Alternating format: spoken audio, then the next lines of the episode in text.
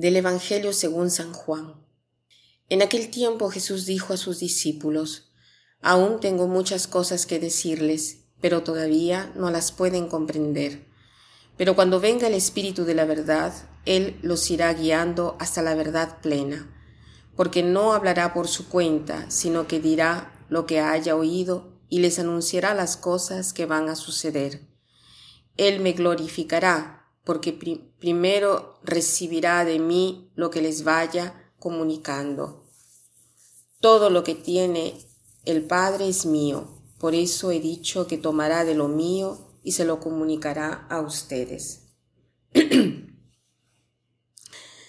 Leyendo estos versículos del Evangelio de San Juan, eh, me asustan un poco porque aquí dice, Aún tengo muchas cosas que decirles, pero todavía no las pueden comprender.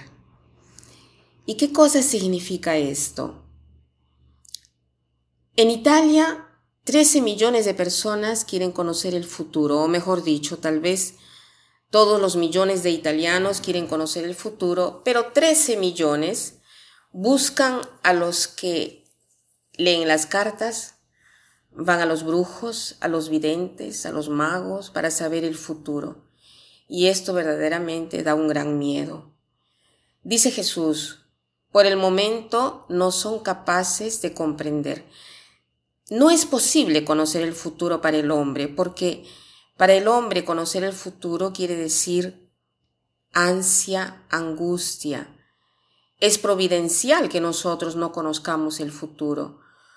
Entonces, ¿Por qué eh, nos dice Jesús que nos mandará el Espíritu Santo, que nos guiará a la verdad plena y nos anunciará las cosas futuras? Si no está bien conocer el futuro, ¿por qué entonces nos anuncia eh, el futuro el Espíritu Santo? Hay una gran diferencia en conocer el futuro y saber que en el futuro el bien triunfará. Son dos cosas diversas.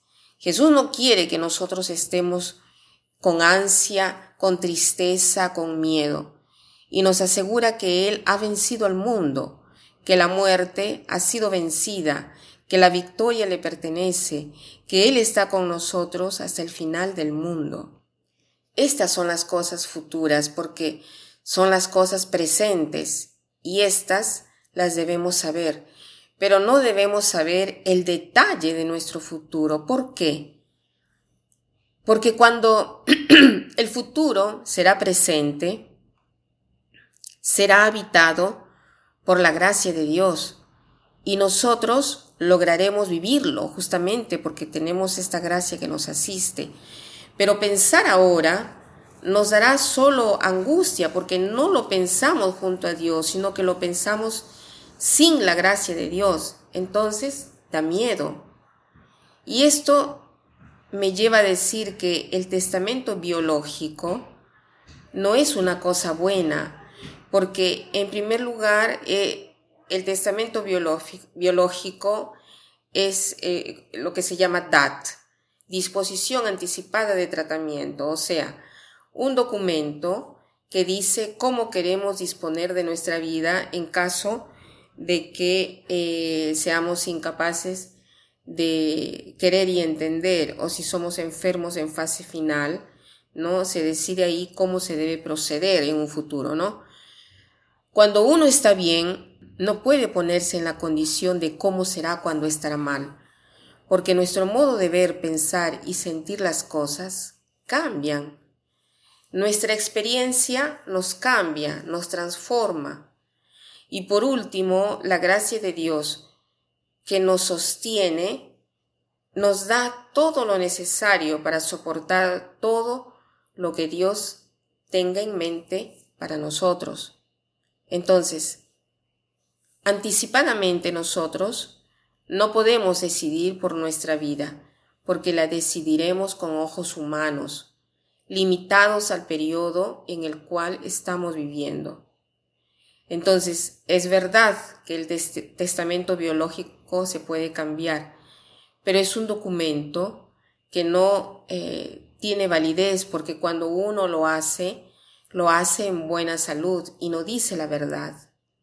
Además, la gracia de Dios nos cambia.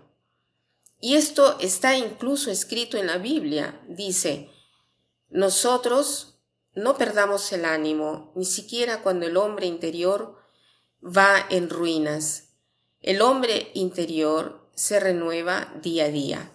Entonces, no perdamos el ánimo porque aunque nuestra tienda mortal se corrompa, el espíritu se renueva día a día. Y nosotros, acompañados de la gracia de Dios, podemos vencer cada batalla. Y no nos tenemos que desanimar, sino que debemos lograr eh, reaccionar con el corazón, ¿no? El corazón, cor, hago, que significa obro con el corazón. Pongo el corazón en acción. Entonces, agradezcamos al Señor por estas palabras maravillosas que nos ofrece hoy y no tratemos de conocer el futuro, sino que pensemos en lo que será nuestro futuro, o sea, que Jesucristo ha vencido a la muerte y nuestro futuro está en la gloria. Por lo tanto, no nos desanimemos, aunque nuestro hombre interior va a la ruina, el hombre interior se renueva día a día. Esto es un versículo de la segunda carta del apóstol San Pablo a los Corintios, capítulo 4, versículo 16. Que pasen un buen día.